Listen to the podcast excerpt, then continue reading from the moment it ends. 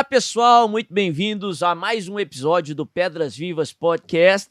E nós estamos gravando no mês de outubro de 2022, um mês aí que tanto aí no âmbito nacional quanto internacional, estamos aí com uma série de fatores que tem gerado ansiedade no coração de muita gente.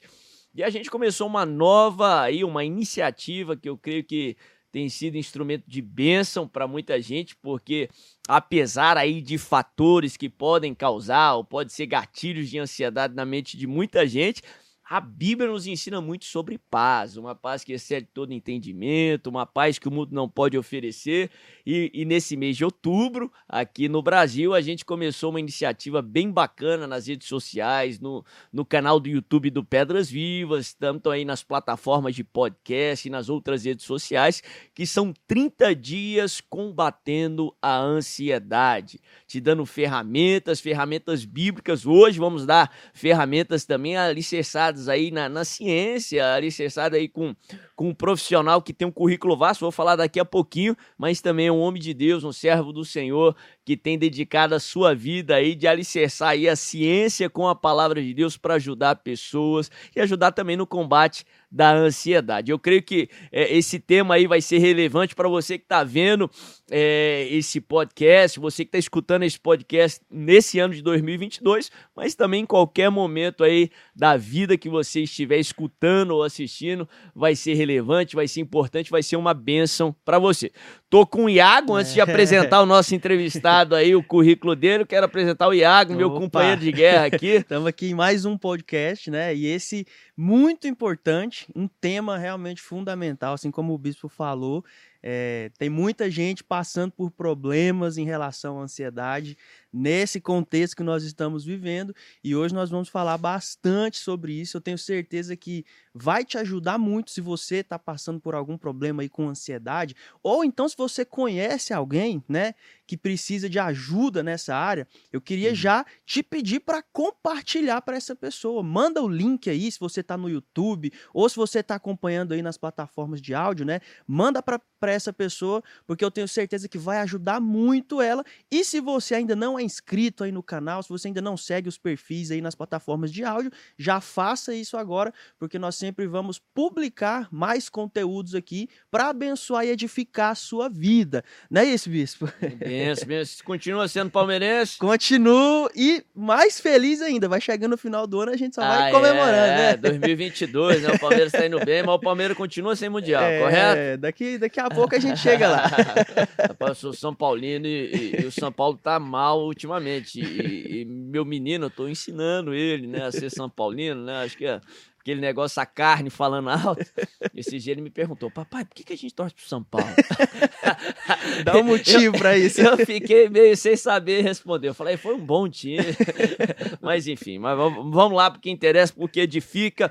Hoje nós estamos aqui com o doutor Pablo Bernardes. Ele tem um currículo extraordinário, ele é médico psiquiatra, ele também é especialista em medicina do trabalho. Ele, além de ter essa, essa vocação aí profissional, ele também é, é especialista em teologia, ele é um homem de Deus, um servo do Senhor. Estávamos conversando agora há pouco sobre. Ele vem de uma família de pastores, foi criado aí na palavra de Deus.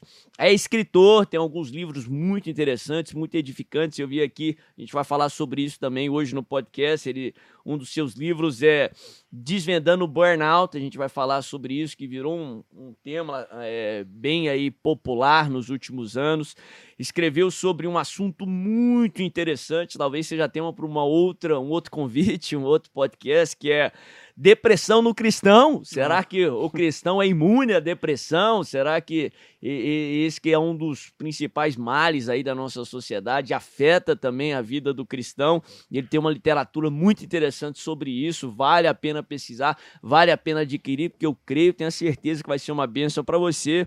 Ele é líder de um ministério que ele fundou, extremamente importante e relevante para os dias de hoje, que é Saúde Mental do Cristão né? A gente estava falando agora há pouco nos bastidores. Infelizmente, a gente vê muitos servos do Senhor que são pessoas de Deus, pessoas de fé, mas não têm cuidado da sua saúde mental, seja por falta de, de conhecimento, seja por alguns estigmas, preconceitos aí, que impedem a pessoa de experimentar a bênção, né? A Bíblia fala que o povo se perde por falta de conhecimento. Então, vale a pena ouvir esse podcast, vale a pena, como o Iago falou, compartilhar aí, talvez você é, não sofre tanto aí com a ansiedade, a gente vai falar muito sobre ansiedade hoje, mas com certeza você conhece alguém, tem alguém querido que, que sofre, que, que é ansioso, que lida com ansiedade, e esse conteúdo, esse podcast vai abençoá-lo, vai te abençoar em nome de Jesus. E além disso, também eu vi que ele é músico, né? Opa. É, tem algum material aí gravado e usa aí também mais esse talento aí como maneira de glorificar o Senhor e abençoar vidas. Doutor Pablo Bernardes, um prazer, uma honra tê-lo aqui conosco.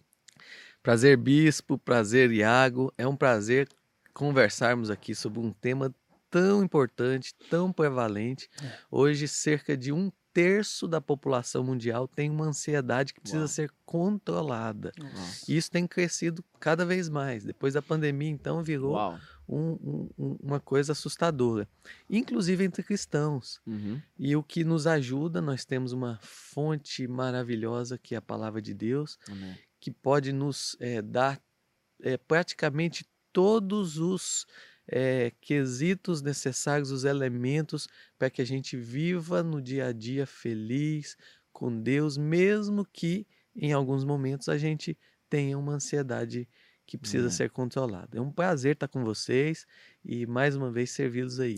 amém, amém. Doutor, gente, o nosso estúdio aqui do, do Pedras Vivas Podcast fica é, é, no, na sede da Fonte TV e o doutor Pablo já teve várias vezes aqui em alguns programas da, da Fonte TV, já nos abençoou muito aí, quem já teve oportunidade de assistir e ver esses conteúdos, e com certeza vai ser uma benção aqui nesse podcast. Então, quero começar com uma pergunta muito interessante, principalmente para os cristãos que estão nos assistindo aí, que carregam aí algum preconceito, conceito prévio, né? Uhum. É, que muitas vezes é errado, impede de, de ser, de, de, de experimentar os benefícios que o conhecimento e a verdade nos dá. Mas deixa eu fazer essa pergunta aí. Ansiedade seria falta de Deus? Quem sofre de ansiedade ou até de um transtorno de ansiedade é porque não tem fé, doutor, ou não? Olha só, nem a ira bem controlada, nem o medo bem controlado, nem a ansiedade bem controlada são falta de Deus. Uhum. São coisas inerentes ao ser humano. A Bíblia, quando fala da ira, fala irai-vos mas não pequeis. É. O medo, se a gente não tiver nada de medo, a gente atravessa a rua sem olhar para os dois lados. Uau. Isso é um problema. A ansiedade do mesmo jeito. A gente precisa de um pouquinho de ansiedade todo dia para a gente levantar da cama, para a gente alçar novos voos, para a gente fazer planos, projetos. Uhum. Isso é saudável. Agora, quando a ansiedade começa a gerar sintomas e sinais começa a gerar disfuncionalidade, ou seja, não estou conseguindo estudar, não estou conseguindo trabalhar de tanto que eu estou ansioso, ou começa a gerar sofrimento significativo, aí já são ansiedades patológicas uhum. que precisam ser tratadas, controladas, e sobre essas é que a Bíblia fala: uhum. não andeis Amém. ansiosos. Então existe uma ansiedade benéfica, né? Interessante. Existe uma ira que pode ser benéfica e um medo também que pode ser benéfica, né? Que, que, que se for é, colocado no seu devido lugar pode ser um benefício para uma pessoa. Sim, é uma fonte de proteção, inclusive, para a gente, né? Se a gente não tiver medo, como eu falei, a gente se coloca em risco facilmente. É uma questão até de sobrevivência. É, são elementos que Deus colocou em nós naturalmente. Agora, o problema é que a gente se deixa levar por questões maiores e isso vai descontrolando-se uhum. em nós. E quando há esse descontrole, aí passa a ser uma coisa maléfica, uhum. que precisa ser bem controlada, tratada, etc. É, doutor, a gente, é, eu estava até conversando ontem com, com uma família muito querida. Ontem a, a gente está gravando no dia 13, ontem foi dia das crianças. E a gente estava conversando que a, as nossas crianças, eu tenho um filho de oito e uma de cinco, estava falando que meus filhos hoje eles estão lidando com algumas coisas que eu não tive que lidar quando eu era mais novo, né? Não só a nível de estímulos, tecnologia, né? É interessante que eu falo pro meu filho que quando eu nasci não tinha um celular como existe, existe hoje, né? Ele fala, é, ele tem dificuldade para acreditar no mundo sem celular, né? Sem tela, é. tão assim, né? E eu não sou tão é, maduro ainda, eu me considero jovem. Mas, é, principalmente nos últimos cinco anos, né, a nossa sociedade está enfrentando um monte de, é, de situações né, que, se me falassem há 15 anos atrás, eu, eu falava que essa geração é extremamente ansiosa, né? Ameaça de guerra nuclear, que eu não, não imaginaria, né? Uma pandemia mundial, assim, de virar o mundo é. de, de pernas para o ar, né? Se me falasse que ia fechar tudo, as lojas, assim, eu vou falar loucura, jamais. Brasileiro, do jeito Aqui que é. Aqui no Brasil assim, isso não acontece. É, isso não acontece. eu, eu, cresci, assim, recentemente, 10, 15 anos, ouvindo falar de, de, de situações de epidemia, é, locais, tipo na China. falava, isso nunca chega no Brasil, né? Experimentamos uma gripe suína que é. não, não, chegou perto do que seria, né? Até que quando me falaram de possibilidade aí de um, de um, de um vírus, assim como foi, eu pensei, ah, vai ser como foi recentemente, logo, logo passa, a gente nem vai. Mas então, tem vários fatores que, que geram ansiedade. Como é que o nosso, o pessoal que está nos ouvindo, nos assistindo, eles distinguem de algo que é para ser saudável, uma ansiedade natural, e algo que é prejudicial, é algo que pode ser até uma enfermidade, um transtorno aí, é. que tem que buscar uma ajuda para resolver? Então, você bem falou que a, vieram muitos gatilhos inéditos, né? Uhum. Tanto fora quanto dentro. A gente olha para fora vê é, ameaça de guerra, guerra propriamente, uma pandemia, vê muita gente perdendo emprego, uhum. muita gente tendo problemas financeiros. Quando a gente olha para dentro das nossas casas, a gente vê os nossos filhos é, cada vez mais na internet, uhum. com um hiperfoco Uau. que prejudica eles para as coisas em volta. Então, as crianças de hoje, em geral, têm mais dificuldade de fazer tarefa porque a tarefa ficou ah, uma coisa é, sem atração, uhum. certo? Porque é tão atrativo o meio social, tão atrativo os jogos, são tão atrativos que eles desenvol desenvolveram esse hiperfoco com uma mente acelerada que gera ansiedade maior. Uhum. Como que faz? A maneira que a gente faz para olhar no espelho e dizer, é, eu preciso de tratamento, eu preciso buscar ajuda, é principalmente quando a gente vê que a gente tem um sofrimento maior, que a gente está com sintomas e sinais, ou que a gente está ficando disfuncional. Por exemplo, tem gente que fala, doutor, é, me mandaram aqui porque é, eu fui a um dermatologista por causa de uma alergia de pele e ele falou que era emocional. Uhum. Muitos dos casos de ansiedade fazem isso mesmo. Sintomas no corpo mesmo. É, aquilo que a boca não fala, muitas vezes o corpo fala. Uhum. Quando a, a, gente usa muito um termo assim, ó, quando a boca se cala, o corpo fala. Uhum. Ou seja, gente que desenvolve psoríase, desenvolve herpes, desenvolve vitiligo, desenvolve alergias, cai o cabelo, é, diarreia, náuseas, por conta de quadros ansiosos. Olha o corpo pedindo ajuda. Então, nesses casos, precisa se pedir ajuda. Uhum. E a gente, enquanto cristãos, muitas vezes a gente tem esse estigma, ah, mas eu não vou ao psicólogo, não vou ao psiquiatra, porque é um médico de doido, por exemplo, fala-se muito aí, né? E eu costumo dizer, o psiquiatra é aquele que cuida da mente, do coração e do comportamento. Uhum. Ou seja, dos pensamentos, dos sentimentos e dos comportamentos. Quem de nós, em algum momento da vida, já não teve alguma fragilidade, alguma dificuldade em alguma dessas áreas? Então é bom quando a gente pede ajuda. Por que, que as mulheres têm muito mais longevidade e muito menos é, complicações, porque elas buscam mais ajudas. O homem é mais orgulhoso. Para levar um homem num médico da saúde mental é uau, é difícil, né? É, uau. e nós cristãos temos a melhor das ferramentas que deve ser usada como base, junto com outras que vêm ao redor para fortalecer a nossa saúde mental. A principal delas é a palavra de Deus. Amém. Que nos ensina, doutor, é, é cuidadamente, né? Eu uso muito Romanos 12, 2, fala, não vos conformeis com esse século, mas transformai-vos pela renovação da vossa mente, para que experimenteis a boa, perfeita e agradável vontade de Deus.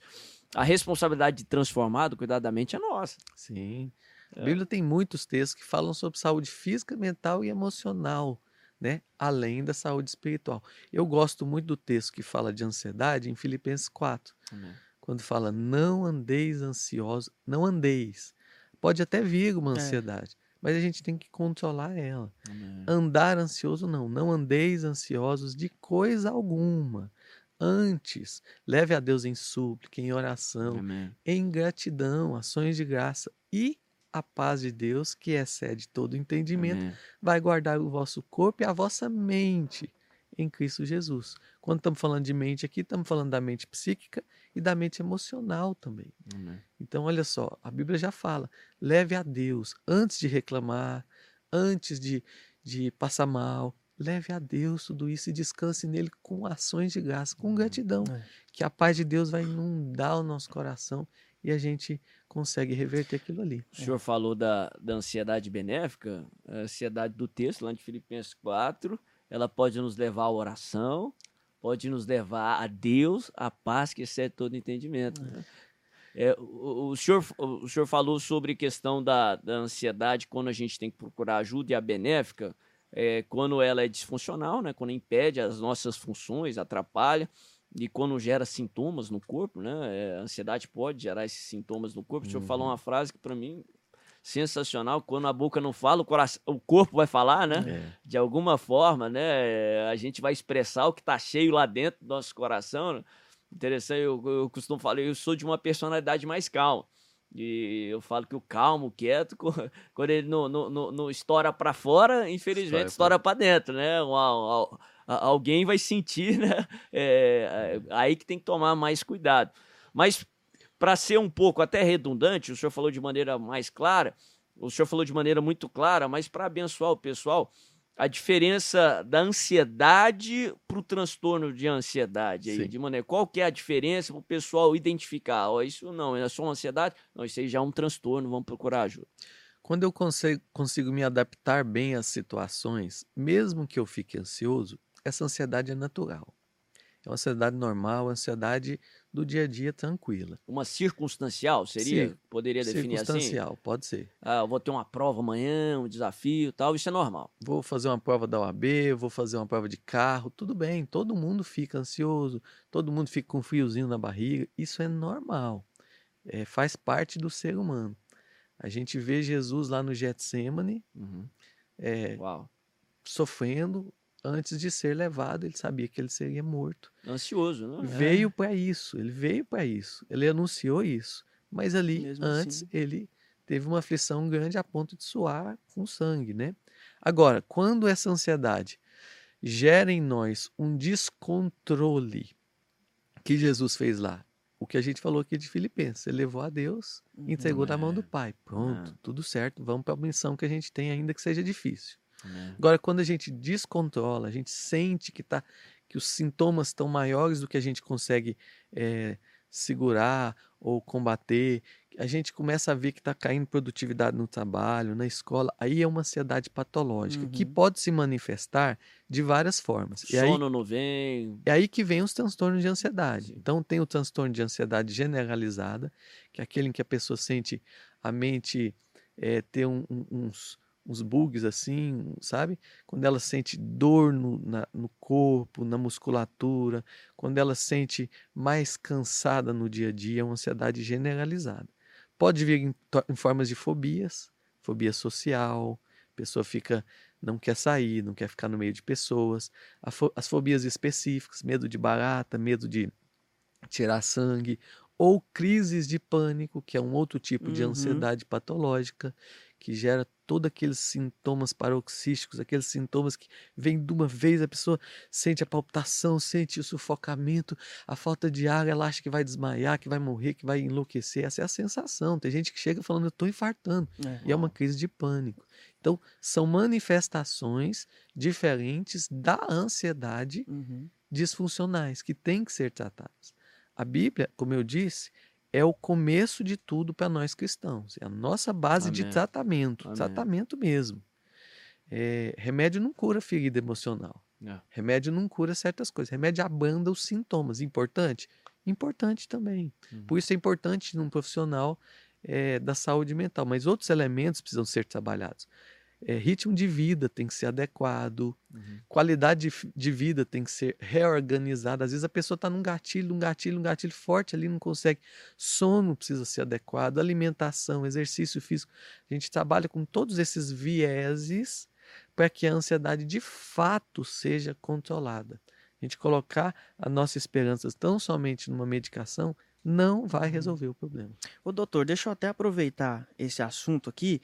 É, a gente falou sobre essa questão da facilidade do acesso à tecnologia, que as pessoas desde criança agora já, já têm acesso. Falamos também da dificuldade, por exemplo, do homem de procurar um médico, né? E o que a gente vê é o aumento de pesquisas na internet em relação a esses assuntos que a Ah. pessoa, ah, eu não vou no médico, o meu médico aqui é o Google, né? Doutor Google. É o né? Dr. Google. E a gente vê muita. A gente pesquisou antes aqui de- desse podcast, a gente pesquisou alguns tendências, né, de pesquisas ali na internet em relação a esses assuntos. E um dos que mais tem ali é crise de ansiedade, quais são os sintomas. Então a pessoa vai lá na internet, ela por ela mesmo, sem consultar um médico, e aí o que aparece ali, ela vai tomar aquilo para si. Então vamos falar um pouco sobre isso. A gente falou sobre transtorno de ansiedade, é, se enquadra ali no mesmo é o mesmo é, é o mesmo problema de crise de ansiedade que as pessoas tanto pesquisam na internet, os sintomas. Como é que é isso lá? O que, que a gente pode fazer para ajudar essas pessoas que pesquisam até isso na internet também? Quando a gente fala de transtorno, nós estamos dizendo doença. Aham. É que na saúde mental, a gente não usa a palavra doença, Uhum. porque ela não tem uma causa tão específica. A gente fala doença de Chagas, a gente sabe de onde vem. Vem do Trypanosoma cruzi, que é transmitido por barbeiro, que passa, a gente sabe. Certo. Transtornos a gente não sabe muito bem, porque é multicausal. O que, que causa uma depressão? Um punhado de coisa. Uhum. Então a gente chama de transtornos, é a doença, Certo. que se manifesta por crises. Hum. Então as crises são episódios de ansiedade dentro do transtorno. É a ponta do iceberg, né? Exatamente. Tem algo muito maior lá por baixo, né? uma abordagem mais global, holística, Isso. né? Que chamam, né? Isso. Mais, mais, mais global. Às vezes a pessoa tem um transtorno ansioso, mas está trabalhando, Uhum. está sendo medicada ou está fazendo todos os tipos de. Está tá, tá se submetendo a um tratamento que deve em todas as suas multifaces. Mas está conseguindo trabalhar agora, está Uhum. tá, tá controlado.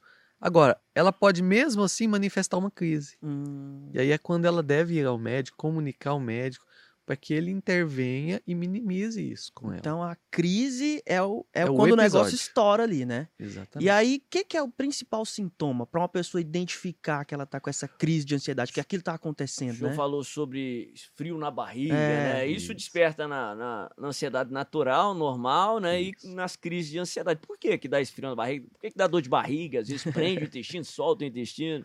Você sabe que tem a ver com a irrigação da nossa, da nossa parte abdominal. Então, quando a gente está mais ansioso, o cérebro joga o sangue, muitas vezes para as extremidades. Vamos supor, é, você está numa situação em que você vê que tem um bandido lá na frente está vindo na sua direção. A gente precisa se preparar para correr ou para se esconder. Então, o corpo faz o que? Ele joga sangue nas extremidades, na perna, para você poder correr. Uhum. Com menos sangue na barriga, dá um frio na barriga. Hum, que interessante. E outros sintomas, por exemplo, sensação de sufocamento, sensação de falta de ar, sensação de tontura, náusea, são sintomas muito comuns. Tem gente que fala assim: é, eu, eu fiquei achando que eu estava meio estranho comigo mesmo, parecendo que eu estava fora de mim. Chega, Uhum. chega nesse É, ponto, Falando. né?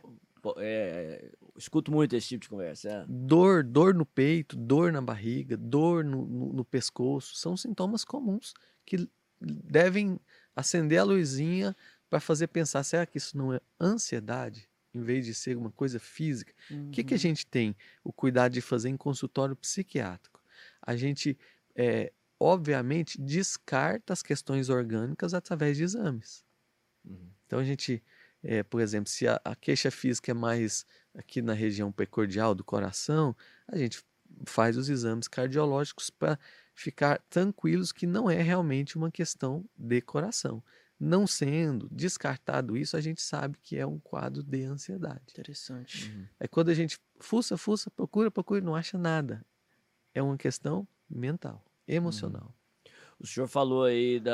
é, a pessoa ela vê uma agressão, a possibilidade de agressão, o organismo se prepara. Isso é o natural. Natural. Se a pessoa tem esse tipo de sintoma sem saber a causa, já é um grande indício que pode ter alguma coisa a mais aí. Provavelmente é, É. o começo de uma crise de pânico, Uhum.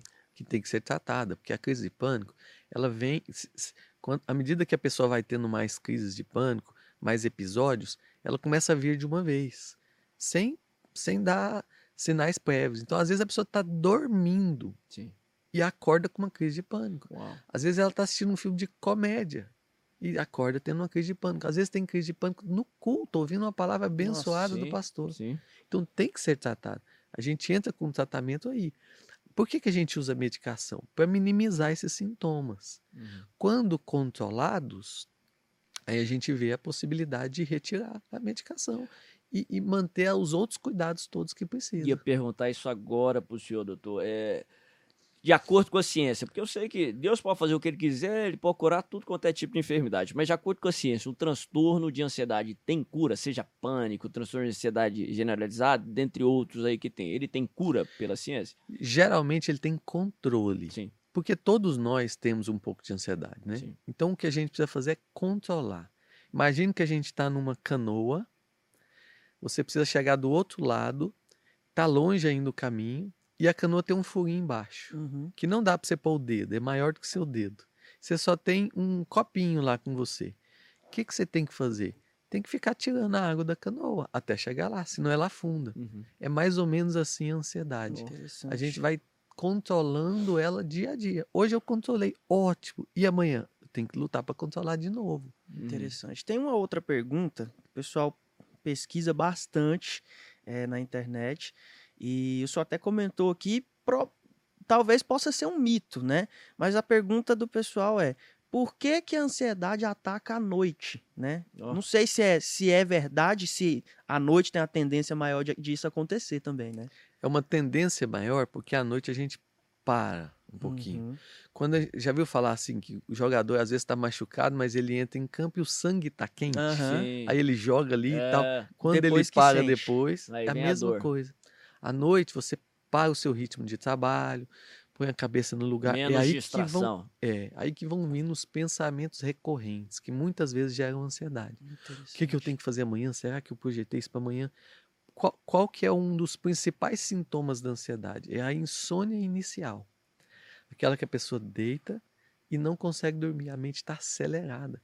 Por isso que a gente trabalha, dentre os elementos terapêuticos, a adequação do sono, fazendo higiene do sono todo dia, para que a pessoa deite e durma tranquilamente, tranquilamente, consiga dormir em menos de cinco minutos Uhum. mesmo tendo muita coisa para fazer no outro dia. A gente trabalha isso para ajudar.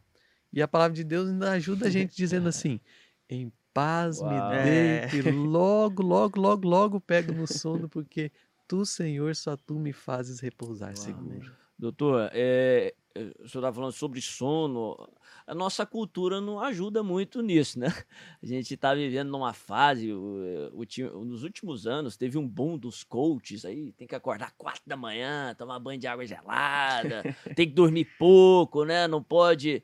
Esse negócio é saudável, doutor? Eu sei que a gente tem que ser produtivo, temos que trabalhar, Uhum. mas esse pessoal aí que tá dormindo duas, três horas por noite, tá falando que isso é uma vida de sucesso, isso é uma vida plena. O que, que o senhor acha disso tudo? Vamos para Deus, né? Deus criou a gente colocando uma necessidade de 7, 8 horas de Uhum. sono por dia. É sete, oito horas o saudável. Isso não é mito, não, isso é verdade. Isso é verdade. Claro, assim, isso varia de pessoa para pessoa. Sim. Tem gente que consegue dormir 6 horas, 6 horas e meia e estar bem descansado. E tem como ser saudável com seis, seis horas. e Tem meia. como. Mas aí é uma coisa que a cada um vai entender o seu corpo nisso, certo? Quem não consegue ficar bem no outro dia com 6 horas de sono tem que dormir mais. Uhum. E tem que dormir. Sono, quando está desregulado, ele interfere em todas as áreas da vida, inclusive espiritual. Sim. Ah, Então, assim, é muito importante a gente cuidar do sono, cuidar bem do sono, fazer higiene do sono. O que é higiene do sono? São cuidados que a gente coloca na nossa rotina à noite para que o nosso sono fique bem. Por exemplo, tentar dormir sempre no mesmo horário e acordar no mesmo Sim. horário. Por que isso? Quando eu durmo 8 da noite um dia, outro dia 2 da manhã, outro dia 10 e meia, meu cérebro não vai entender qual é a hora dele descansar. Aham. Precisa ter um padrão. Outra coisa, dormir sempre com a luz apagada. Porque Luz acesa atrapalha. atrapalha, porque o nosso nossa glândula pineal, ela só produz melatonina, que é o hormônio do, do sono, que faz a gente dormir melhor, quando a gente está no escuro. Uau. Só. Então tem que dormir com a luz apagada. Talvez deixar lá no fundinho, corredor com a luz acesa, tudo bem, Isso, quem não isso eu consegue. ia né? perguntar, que eu conheço gente de mais idade, às vezes fica com medo de acordar, eles É. deixam eh, de acordar e não conseguir ver, enxergar, né? Eles deixam geralmente, né? eu lembro que minha avó fazia isso, uma frestinha assim no meio do corredor, eu falava, pra que isso? Né? Pra ter uma iluminaçãozinha assim, isso É não bom. atrapalha, ajuda, Não, é que então, aí é, é até bom para prevenir é? queda, Sim, acidente, né? sim. Quer ver um outro cuidado da higiene do sono? A gente à noite não usar nada ou não fazer nada que estimule demais a nossa mente. Celular, por exemplo. Celular, internet, computador, TV, eles nos estimulam por três formas: pela forma visual, pela luz, que não é legal, pela forma auditiva e pela forma de conteúdo mesmo, aquilo que a gente está lendo ali. Então, o ideal é uma hora antes da gente dormir a gente desligar tudo, para desacelerar a mente. Outra coisa que a gente estava até conversando é a cafeína, né? É. alguns outros É. alimentos também. A cafeína que tem, que existe no chocolate, no, no café, no chamate, no refrigerante. Uhum. À noite ela não é boa para o sono. Ela desestimula um sono mais profundo e reparador. Até aquele caso, por exemplo, eu estava falando com o senhor antes de começar, porque eu tinha aquela preconcepção errada, falava, não, café não me tira o sono, se eu tomar café daqui a pouquinho eu durmo, mas ainda assim é ruim porque diminui a qualidade do sono, é isso? Exatamente, o sono fica mais pingado, né? Uhum. O que, que a gente deve fazer à noite? É o contrário, usar coisas que relaxem. Então, por exemplo, suquinho de, de maracujá, suco de abacaxi, Chá de camomila? Chá de camomila, suco de kiwi, chá de erva cidreira, Ó. um óleozinho essencial, um banho morninho para dar uma relaxada na musculatura, uma musiquinha calma, um louvor tranquilo, uma leitura da palavra de Deus. Eu brinco com os cristãos, é, assim, ó, você tá com muito problema de insônia, depois você fazer a sua meditação, orar, aí você abre a Bíblia em 1 Crônicas, começa a ler as genealogias ali. que vai vir um soninho É. natural, né? Eu brinco assim também, que é um remédio para dormir, né?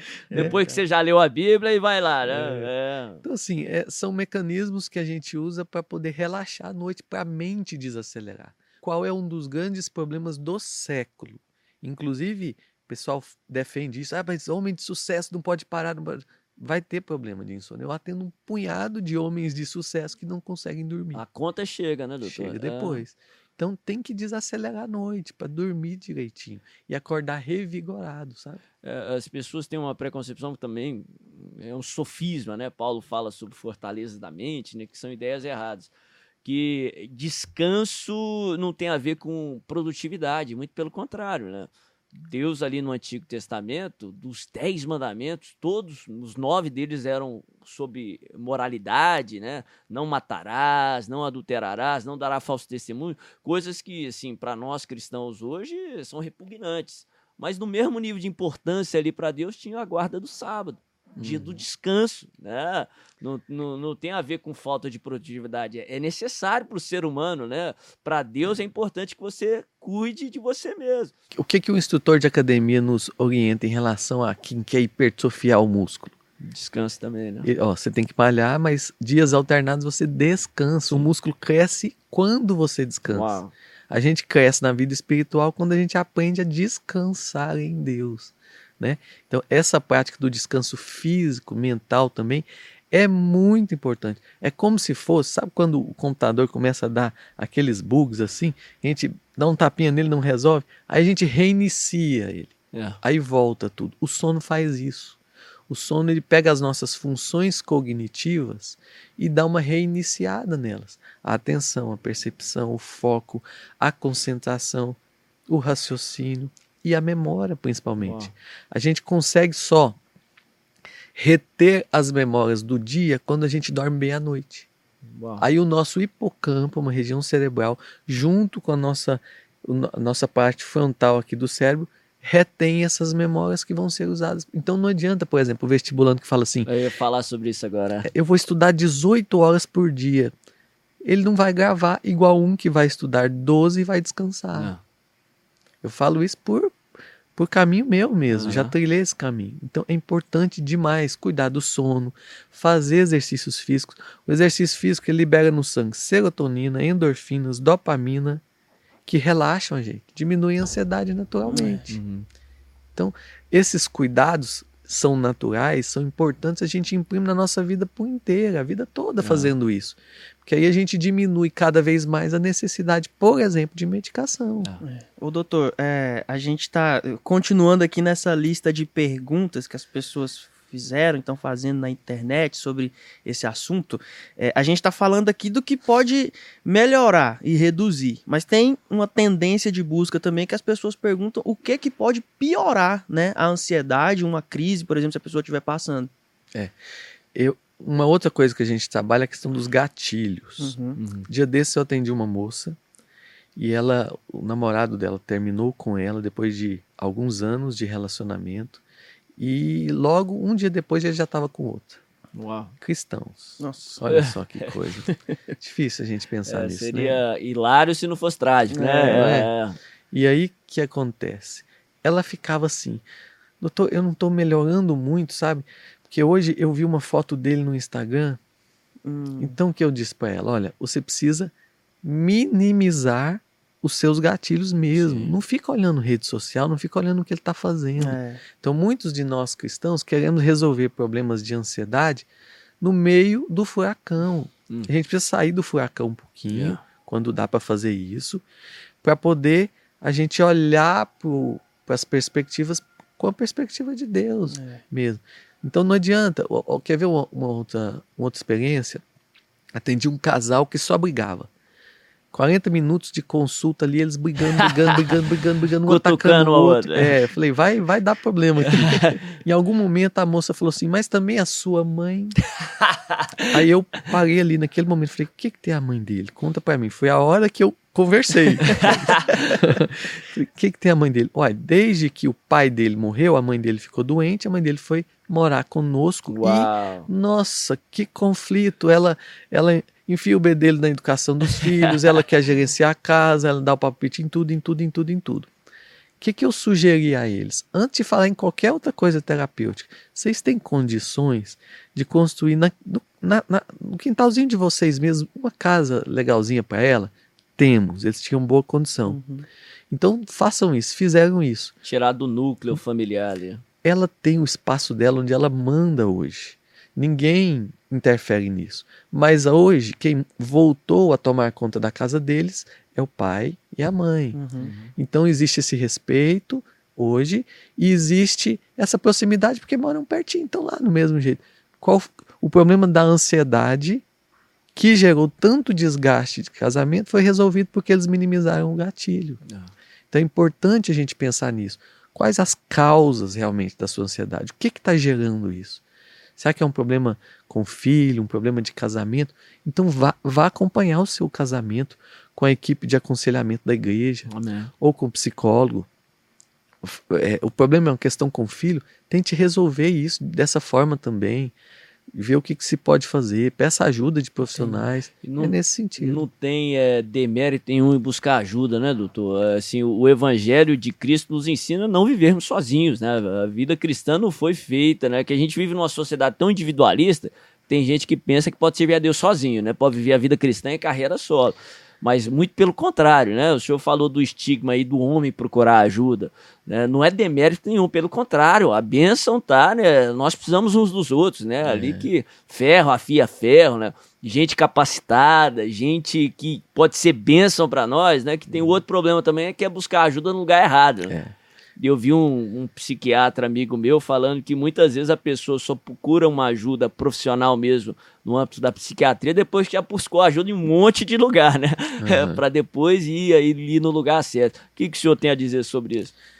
Primeiro a Bíblia fala, aconselhar-vos mutuamente. Amém. né? Então é importante, todo mundo precisa, pastores precisam, eh, líderes de ministério precisam, qualquer irmão da igreja precisa, qualquer profissional, médicos precisam de ajuda. Aliás, é uma das classes que menos cuida da própria saúde.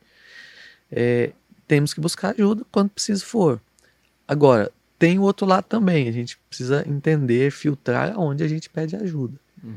Então a Bíblia fala é, que a gente deve é, não se aconselhar, Salmo primeiro, com pessoas que não temem ao Senhor quando Amém, a gente cristão, amém. quando Yeah. a gente cristão quer uma busca, uma ajuda do ponto de vista cristão. Não estou aqui discriminando quem não é cristão. Tem Uhum. excelentes profissionais por aí, Sim, tudo. é. Mas a gente precisa entender qual que é a linha que a gente quer até para ser condizente com o que a gente acredita. Né? Uhum. Então, nesse sentido é importante. O senhor falou sobre o olho do furacão e eu lembrei os discípulos de Jesus lá na tempestade.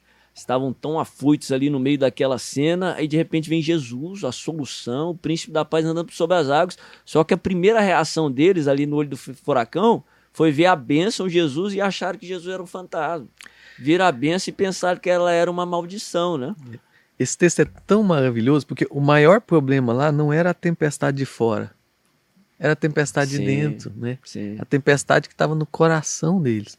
Jesus mandou a tempestade de fora se calar É. e depois foi tratar a tempestade Sim. de dentro. A gente muitas vezes é assim, né? A gente cria ou deixa ser criada uma tempestade dentro que não precisava. Jesus estava dormindo. Yeah. Quis ensinar para eles, gente, isso aqui, ó, aos pés do Senhor é o quê? Aos pés do autor da vida, do criador dos céus e da terra. É a ideia da gente sempre descansar, que é um problema que acontece muito no burnout. Sim, sim. E o senhor tem um- uma literatura tremenda aí. Vamos falar um pouco sobre isso, é, trazer um pouco aí para pastores e tudo mais. A gente tem muita gente que vai nos escutar, são cristãos, são ministros.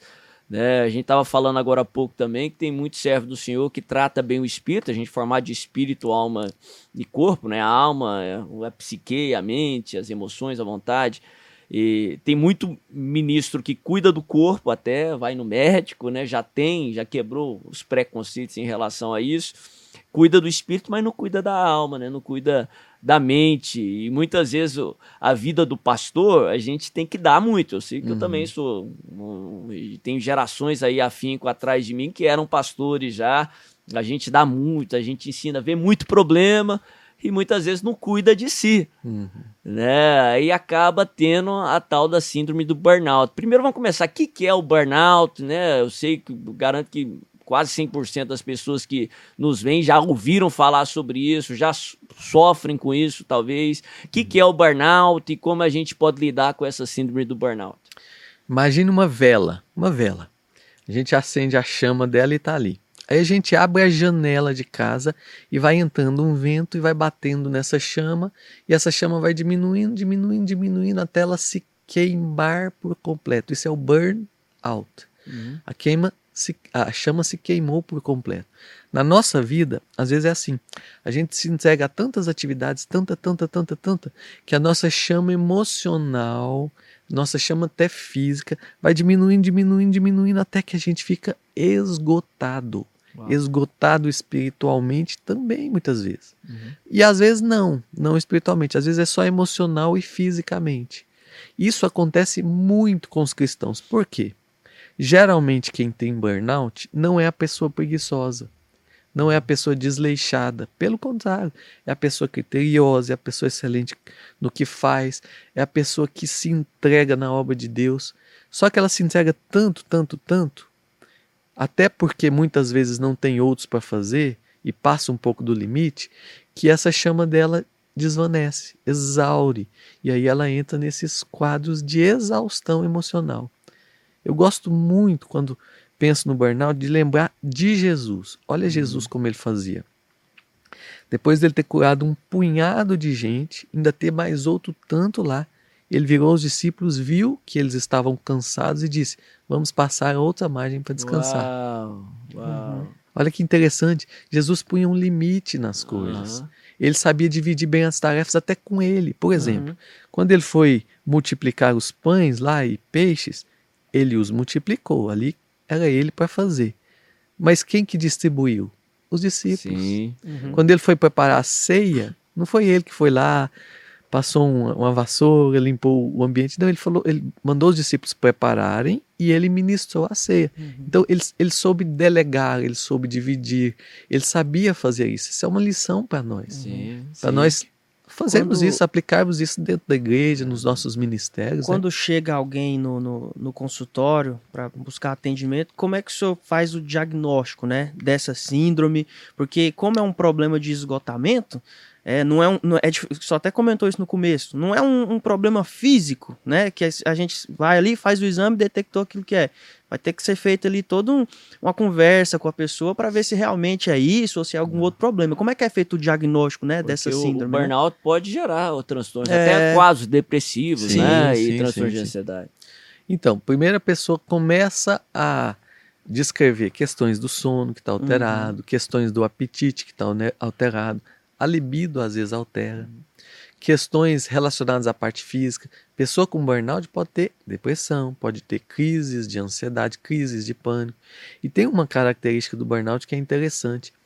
Aquela mesma, aquele mesmo cristão que está ali na frente do ministério, ou o pastor que está na frente da igreja, ou o missionário que está lá no campo, que ama a obra de Deus, por outro lado, quando ele está exaurido, ele começa a ter sentimentos de negatividade em relação ao trabalho. Ele fala é assim, repulsa já? é, ele Uau. fala assim, eu amo, mas eu não quero estar lá. Uau. Eu amo, mas eu não estou conseguindo mais. Eu amo, mas hoje eu não quero ir à igreja. Entende? É um sinal grande assim É. do burnout. Qual a diferença, talvez seja ah, palavras sinônimas, do burnout para estafa, o estafado? É praticamente a Hum. mesma coisa. Hoje, o, o que a gente chamava de estafa, a gente chama hoje de burnout, Sim. que é uma doença com as características da estafa e, e que hoje tem mais um estudo em cima, tal. Então virou um burnout. É a mesma coisa. Hum. O- o- inclusive, a- o código dentro da medicina é o mesmo. E, e- e como a pessoa identifica, né? Porque cansaço, frustração e decepção é inerente da vida ministerial Aham. e profissional também. Você vai ter momentos assim. Como é que a pessoa identifica? Não, tô estafado, tô extremamente estressado. O estresse também é comum até, mas É. quando ela chega nesse quadro e não, preciso procurar ajuda.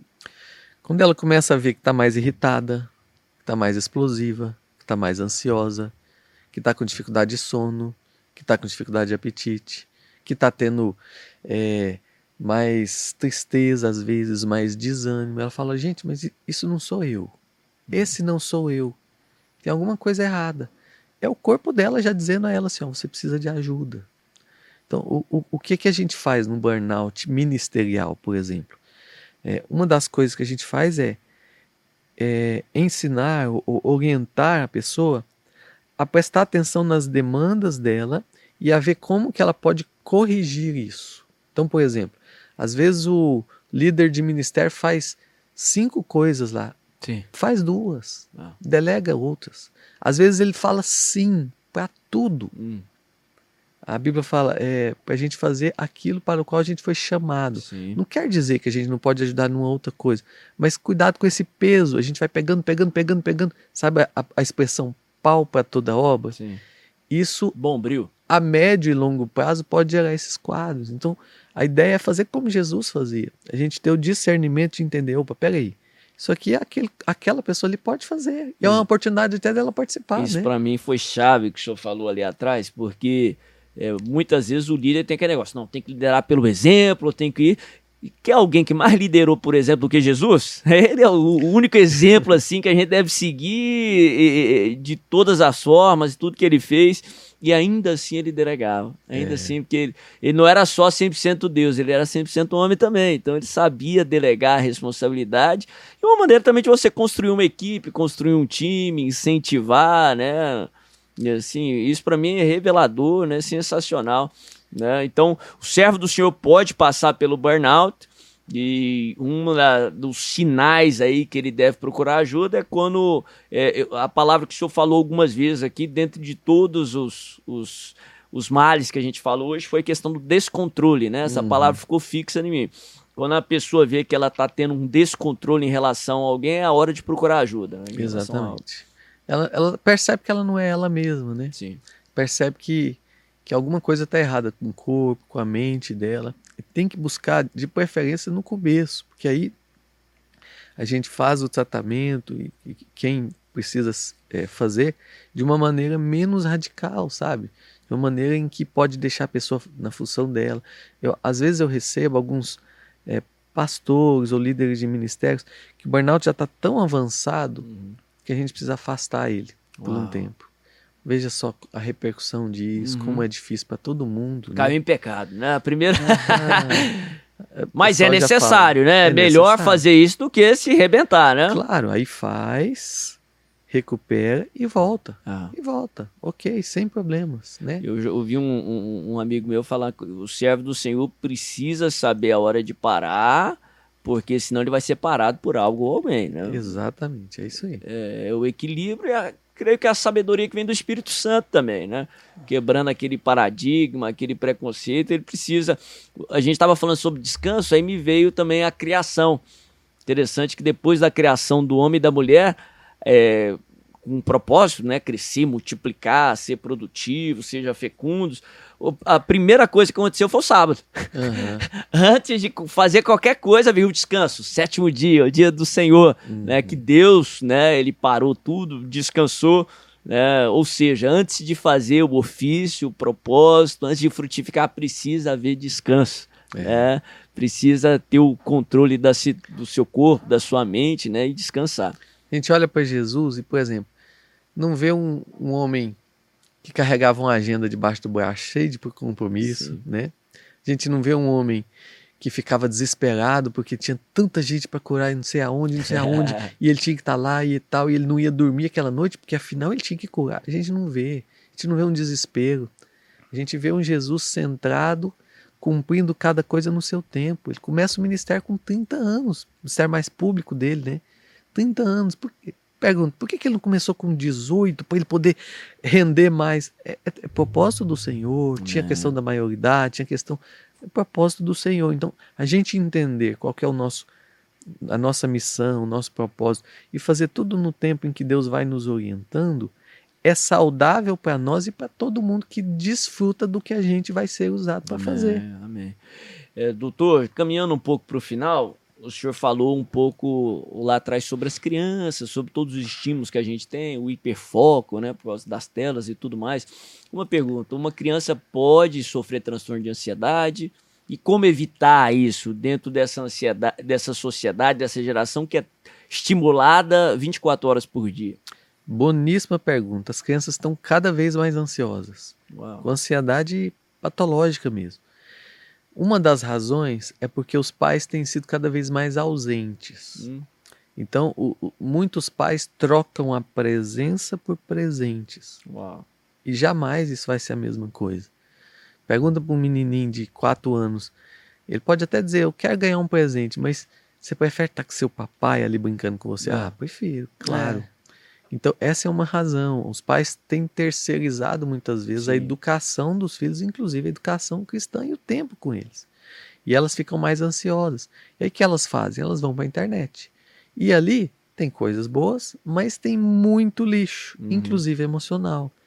O que eu atendo de crianças, adolescentes, que vêm já com problemas graves em decorrência do conteúdo que foi doutrinado na cabeça deles pela Uau. internet. Uau. E aí, chega um ponto que fica difícil até da gente intervir.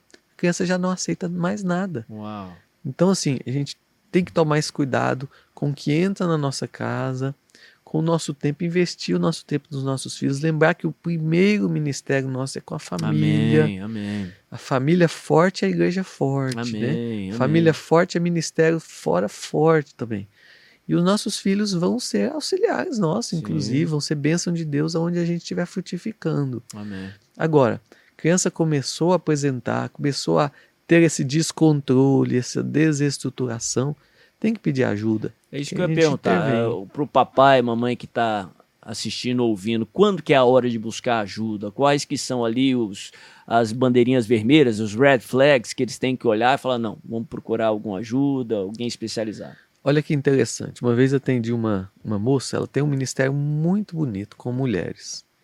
E ela falou: Doutor, eu vim aqui para o senhor me ajudar. Eu estou muito ansiosa, especialmente porque o meu filho está muito ansioso. Uau. Muito ansioso, estou tendo problema com ele, ele está irritado, ele está respondendo de forma mal educada, ele não respeita a gente mais, ele está muito. E aí ela foi falando, falando, e eu percebi que o estilo de vida dela e do marido são bem acelerados. E eles quase não ficam com o filho. Uhum. E quando eles ficam, o foco deles principal não é o filho. Vai brincar com o filho com o celular na mão, É. eles. E aí o filho percebe, né? E eu disse a ela: vamos tratar você e o seu filho tratando você. Ela, como é que é isso? Vou te dizer, você vai diminuir sua demanda pela metade. E vai ficar com o seu filho. Você vai fazer tarefinha com ele. Você vai levar ele no parque e tal, tal, tal, tal. Não precisou de fazer mais nada com o filho. Uau. O filho voltou a ser quem era antes. Então, a, a primeira coisa que a gente tem que é, orientar os pais é atentem para o seu filho. Como que tá os sentimentos dele? Ele está mais choroso, está mais irritado, está mais ansioso, está mais desanimado? É hora de pedir ajuda.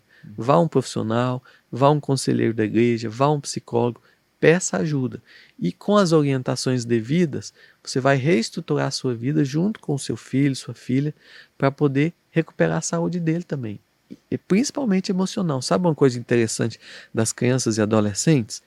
Eles vão formando o físico, por exemplo, o adolescente passa pela puberdade e aí ele já tem um físico ali de adulto. Uhum. Mas as emoções do adolescente, até ali os 18 anos, ainda serão emoções de crianças. Até 18 anos. É, alternadas com crises existenciais É. muitas vezes. Então a emoção precisa ser trabalhada pelos pais. Não é nem pela escola, a escola ajuda. Tantas escolas cristãs boas, mas sobretudo os pais em casa. Um hábito que eu tenho construído em casa e eu não tinha esse hábito antes. A gente fazia cultinho com as crianças, Uhum. tudo. Mas agora é um hábito nosso é, é de todos os dias.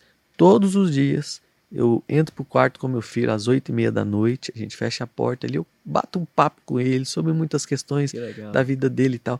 E a gente lê a palavra, a gente medita, e ele pergunta umas coisas, eu vou respondendo, e a gente ri juntos, todos os dias. Depois eu faço com a minha filha.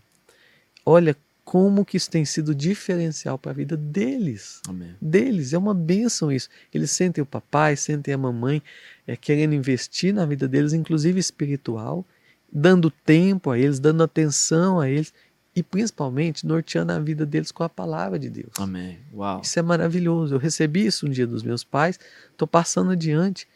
E é esse o fundamento para nós cristãos, de combate a qualquer transtorno. Sim. A base começa com a palavra de Deus. E a gente está vivendo num, num momento, assim, a gente que tem um pouco de conhecimento, percepção espiritual, a gente sabe que tem um- uma luta aí do bem contra o mal, contra o império das trevas, e o inimigo tem investido nas crianças, nos adolescentes, tempo, né? A gente vê tantas distrações que tem aí, né? E eu creio que Deus também, é, é propósito dele, investir nas crianças. Como que ele faz isso? Através dos pais né? Esse hábito sensacional, uma benção. Eu creio que uma, uma lição tremenda para o papai e para a mamãe que está assistindo ou ouvindo a gente.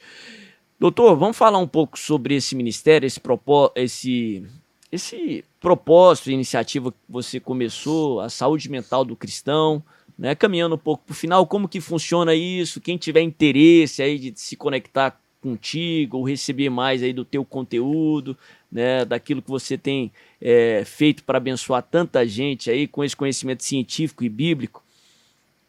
Então, o Ministério Saúde Mental do Cristão, ele nasceu exatamente para fornecer essa ajuda ao cristão nessa área emocional, nessa área eh, mental. Muitas vezes a gente é cristão e, e coloca tudo no bojo do inimigo, né? Sim, é. Achando que tudo que acontece conosco não é inimigo. O ataque do, do de pânico é o diabo, né? É. E com isso, mu- muitas igrejas, por exemplo, em vez de serem um hospital, viram um tribunal. Yeah. Uhum. Uau. E aí vão desprezando os próprios cristãos. Mas na verdade, todos nós precisamos de ajuda em algumas áreas da vida, de aconselhamento. Isso é tão importante. Então, é, eu, é, eu mentorio esse, esse ministério, um ministério criado por mim, para exatamente fornecer ao cristão tudo o que ele precisa nessa área mental, emocional e espiritual. Foi por isso que eu, eu fiz seminário, fiz algumas pós-graduações de teologia, fiz também de aconselhamento cristão, de neurociência, para dar esse, esse suporte ao cristão, né? A gente trabalha nesse sentido aí. Tem sido uma bênção, porque Amém.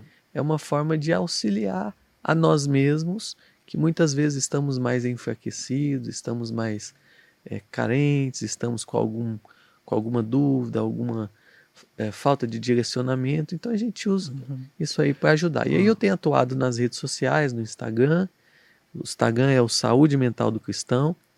A gente tem escrito alguns livros nisso aí. É, e para o ano que vem a gente vai lançar um material novo, um site novo, já uh, um, um, trabalho mais, mais fortificado. No meu Instagram tem várias lives sobre esses assuntos aí de, é, da mente, das emoções podem usufruir a, met... é. a, vontade aí, todo mundo que está assistindo. O pessoal que está assistindo no YouTube, nós vamos colocar aí na descrição aí do, do YouTube. E quando mudar o site também, a nossa equipe vai atualizar aí também para o pessoal entrar em contato com o senhor e, e, acessar esse conteúdo de alguma forma. Com certeza vai ser uma benção para todos eles. E a gente está aí para servir. Quem quiser precisar do meu contato de consultório, posso deixar? Pode, com certeza. E vamos colocar, eu queria que o senhor falasse, depois vamos colocar na descrição também. 9928 62, né? Goiânia, 62. 62 9 9928 2070. Esse é o contato direto lá com a gente no consultório. Eu vi, eu vi em algum lugar, não sei, algum, algum lugar onde o senhor tem um conteúdo, o senhor faz atendimento online também, né? Sim, que sim. acho que popularizou muito nesses últimos anos, principalmente com a pandemia e tudo mais. Olha que interessante, tem alguns cristãos, alguns, alguns pacientes que moram fora, né? Sim e lá às vezes não tem o mesmo acesso ao médico da mente. Então a gente pode, a gente tem oferecido isso aí, tem ajudado, tem pacientes aí nos Estados Unidos, em Israel, uhum. na Argentina e outros países aí na Inglaterra. A gente está dando esse suporte hoje que o CRM ah, nos permite. Às vezes a pessoa tem aquele preconceito, não, não vou ser visto num consultório psiquiátrico, né? Então começa pelo menos com online, né? Sim, começa tranquilo. e você vai quebrando essas barreiras aí, né, humanas, né? E creio que são malignas, né, para que a pessoa seja abençoada e viva o propósito de Deus. Doutor, caminhando para o final então, Iago, é, o senhor tem alguma palavra final aí para os nossos ouvintes, aí para os nossos telespectadores? Olha, é, não importa o que você esteja passando, qualquer que seja a sua circunstância, difícil ou não, aparentemente irreversível ou não, qualquer que seja ela, tem jeito de a gente Amém. ver solução. Tem jeito. Primeiro, porque nós temos um Deus que é maior do que qualquer coisa irreversível. Amém. Um Deus que cura de fato. A palavra de Deus diz que ele cura as nossas feridas. É, gosto muito do Salmo, vou deixar ele para terminar. É, Salmo 73, 26, que diz assim: Ainda que o meu corpo e a minha mente estejam enfraquecidos, o Senhor é a força do meu coração Amém. e a minha herança para sempre. Yeah. Então a gente convida você, a gente está aqui para, com esse bate-papo, orientar você a procurar ajuda se preciso for e a ajudar ajudar também quem está precisando. Às vezes, um abraço ali na igreja ou no seu vizinho, no seu ambiente de trabalho, é o conforto, é o alívio, é o refrigério que alguém enlutado está precisando. Hum. Então, assim, é, ajude-nos a divulgar isso aí, porque é para ajudar o cristão, a gente está à disposição, principalmente nisso aí, a nossa missão, e mantenha os seus olhos em Deus. Eu gosto muito, e esse é um, um princípio que eu trabalho muito com os cristãos em consultório com os cristãos. Olha só, ter o tempo de devocional todos yeah, os dias, todos yeah. os dias. Como é que a gente cuida da saúde mental? Começa aos pés do Senhor de manhãzinha. Amém. E Deus vai dando o norte, trazendo consolo, abençoando muito. Em outros elementos a gente entra também e ajuda cada um que precisa. Amém. Iago, despede aí da é. turma, tá? Foi sensacional esse podcast. Eu creio que vai ser um instrumento de bênção para muita gente. Realmente, um conteúdo é, que vai te edificar e também te ajudar, né? Nessa parte da ciência também, que nós estamos aqui com um médico que tem propriedade no assunto. Assim como eu falei no começo, né? Lembrando a você, se você está passando por algum problema, ou principalmente se você conhece, né? Alguém hum. que está passando por algum problema nessa área da mente, não deixe de compartilhar isso para essa pessoa. Compartilha aí, porque você vai ser também um instrumento de Deus, né? Para que, que esse conteúdo, né? Possa abençoar a vida dessa pessoa. Se inscreve aí no canal, né? Segue os perfis aí se você está acompanhando pelas plataformas de áudio, para você não perder nenhum dos próximos conteúdos também que a gente vai publicar aqui no Pedras Vivas Podcast. Queria agradecer o doutor, um abraço para vocês aí que estão acompanhando também e até o próximo. Tchau, tchau.